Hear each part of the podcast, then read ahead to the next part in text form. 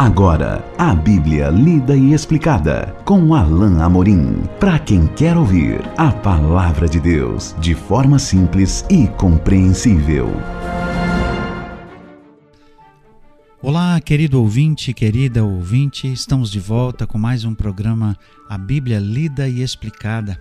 Estamos continuando hoje o nosso estudo no Evangelho de Mateus, no capítulo 3. Vimos o primeiro estudo já, e esse é o segundo estudo, focando agora, focando hoje, os versículos 7 a 10. E eu espero que você já esteja a postos com a sua Bíblia nas suas mãos, para que você possa ler comigo o texto, para que possamos entender um pouquinho melhor e estudar esse texto maravilhoso da palavra de Deus. Diz-nos assim o texto a partir do versículo 7. Vendo ele, porém, que muitos fariseus e saduceus vinham ao batismo, disse-lhes: Raça de víboras, quem vos induziu a fugir da ira vindoura? Produzi, pois, frutos dignos de arrependimento. E não comeceis a dizer entre vós mesmos: Temos por pai a Abraão. Porque eu vos afirmo que destas pedras Deus pode suscitar filhos a Abraão. Já está posto o machado à raiz das árvores. Toda árvore, pois, que não produz bom fruto, é cortada e lançada ao fogo. Esse texto continua a sequência que vimos no último programa, falando ainda de João Batista e do seu ministério. Nós vimos no finalzinho do trecho que consideramos no último programa que as pessoas iam até João de todos os lugares da circunvizinhança ali de, de Jerusalém, junto com essas pessoas que foram ou que iam até João para ser é, batizados, ou seja, pessoas que ouviam a mensagem e que entendiam aquilo que João estava pregando, estavam também pessoas que não necessariamente criam na mensagem de João.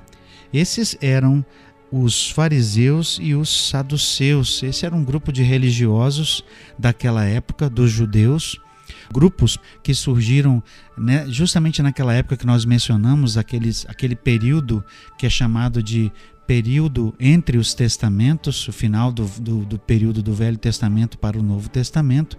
E esses líderes judeus, ah, uma parte deles era muito conhecida por serem seguidores da lei, seguidores muito estritos da lei, muitos deles legalistas, é, muitos deles religiosos, é, mas religiosos no sentido errado, justamente em referência a esses líderes que eram líderes falsos, que conduziam o povo, mas de maneira errada, que eram tão meticulosos é, em cumprir a lei, mas é, justamente faltava-lhes no coração coisas importantes e faltavam em suas vidas justamente o que ele denuncia aqui no texto: frutos dignos de arrependimento.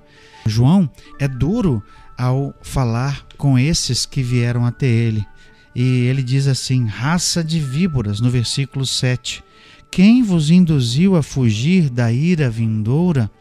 João reconhece nessas pessoas não a, a atitude ou um espírito manso de quem realmente estava ali para ouvir a mensagem e estava disposto a seguir a Deus, mas o coração de pessoas que estavam ali, talvez para denunciar João, para bisbilhotar ou para simplesmente observar o que estava acontecendo.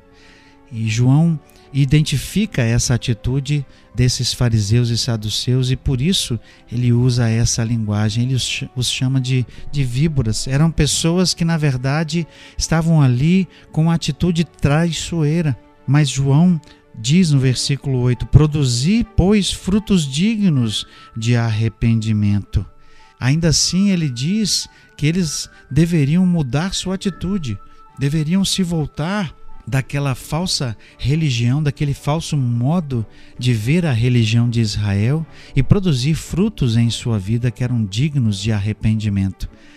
Nós vamos falar um pouco mais da palavra arrependimento hoje no nosso próximo estudo. Arrependimento significa é, se voltar dos seus pecados, se voltar da sua vida é, de erros para Deus. É como se você fizesse um retorno e mudasse de direção. é uma mudança completa de vida, deixando para trás a sua vida antiga e fazendo ah, da sua vida algo novo. E quem faz isso realmente é Deus. Aqui João queria que esses homens também tivessem em sua vida o reflexo de pessoas que seguem a Deus, pessoas que agem diferente, pessoas que têm uma postura diferente, pessoas que têm uma atitude diferente. Por isso ele, ele diz que eles deveriam produzir frutos dignos de quem realmente estava arrependido. E ele continua no verso 9 dizendo: Não comeceis a dizer entre vós mesmos: Temos por pai a Abraão porque eu vos afirmo que destas pedras Deus pode suscitar filhos a Abraão.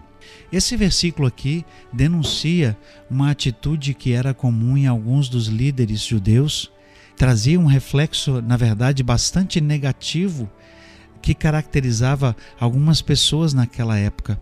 Muitas pessoas eram arrogantes e achavam que, por serem judeus, eram filhos naturais de Deus.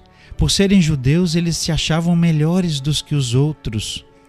Muitas vezes um judeu pensava que ele era melhor do que qualquer outra pessoa na terra simplesmente porque era judeu. Sabe aquela expressão que a gente conhece bastante, que é falada comumente: Eu também sou filho de Deus? Muitas pessoas acham que já nascem filhos de Deus. E não é isso que a palavra de Deus ensina. Nós somos todos, por nascimento, criaturas de Deus. Fomos criados por Ele. Mas a Bíblia diz, justamente no Evangelho de João, no capítulo 1, no verso 12, que somente aqueles que reconhecem Jesus como Salvador é que são realmente feitos filhos de Deus. Nós não nascemos filhos de Deus. Nós nos tornamos filhos de Deus quando reconhecemos que Ele enviou seu Filho Jesus para nos salvar. É só assim que podemos, podemos ser filhos de Deus. E aqui João denuncia essa atitude dos líderes religiosos daquela época e, e, ele ironiza dizendo: Olha, até dessas pedras Deus pode trazer filhos de Abraão.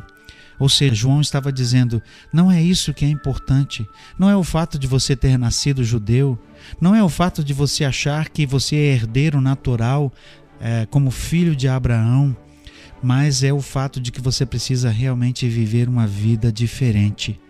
Meus queridos ouvintes, isso é tão comum nos nossos dias, mais comum do que você pode imaginar. Nós temos ao nosso redor, no mundo de hoje, tantas religiões e muitas delas trazem consigo tantas coisas que devem ser feitas, coisas boas, é verdade.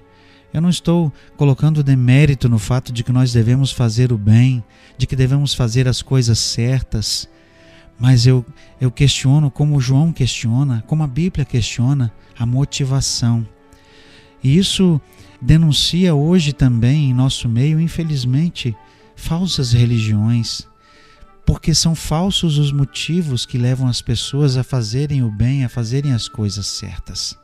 E eu pergunto para quem porventura esteja me ouvindo e esteja prestando atenção nesse texto, o que ele realmente quer dizer, eu, me, eu pergunto para você: será que você faz as coisas para Deus, porque Ele está pedindo que seja feito, porque Ele quer que você seja assim? Ou você está fazendo porque você quer ganhar algum tipo de mérito? Você quer algum tipo de favor? Você quer algo em troca? Nós temos hoje uma, uma cultura, até mesmo em, em igrejas evangélicas, de oferecer algo para Deus esperando outra coisa em troca. Dar um tanto para receber mais de Deus. Dar isso ou aquilo, dinheiro, isso ou aquilo, oferta, para receber outras coisas de Deus. Mas não, são, não é assim que as coisas funcionam. Nós devemos fazer o bem, devemos produzir frutos dignos, porque somos do Senhor, porque Ele mudou a nossa vida. É isso que significa realmente os frutos dignos de arrependimento. É de uma vida entregue ao Senhor, de uma vida que realmente reconhece os caminhos pecaminosos e a necessidade de voltar à presença de Deus. E o verso 10 traz justamente a ideia de juízo que estava iminente ali para aquela geração, para aquele povo que estava ouvindo. Já está posto o machado à raiz das árvores. Toda árvore, pois, que não produz bom fruto, é cortada e lançada ao fogo. João está aqui nesse versículo introduzindo um tema importante que estará presente também no nosso próximo estudo, que é o tema do juízo. Isso que estava acontecendo era juízo da parte de Deus.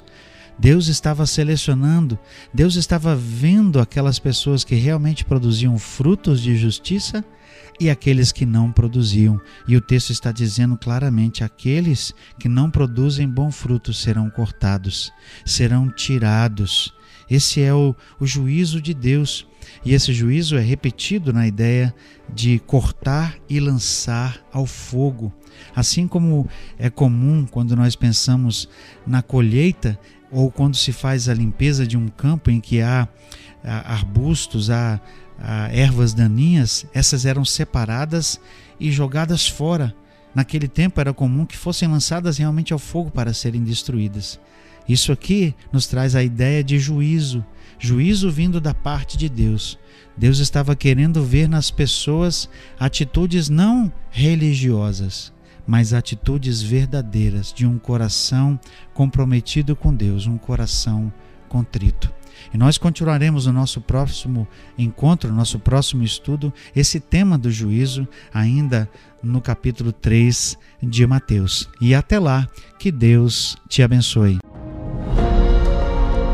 Acesse agora nossa plataforma e baixe os podcasts www.rede316.com.br. A Bíblia lida e explicada com Alain Amorim.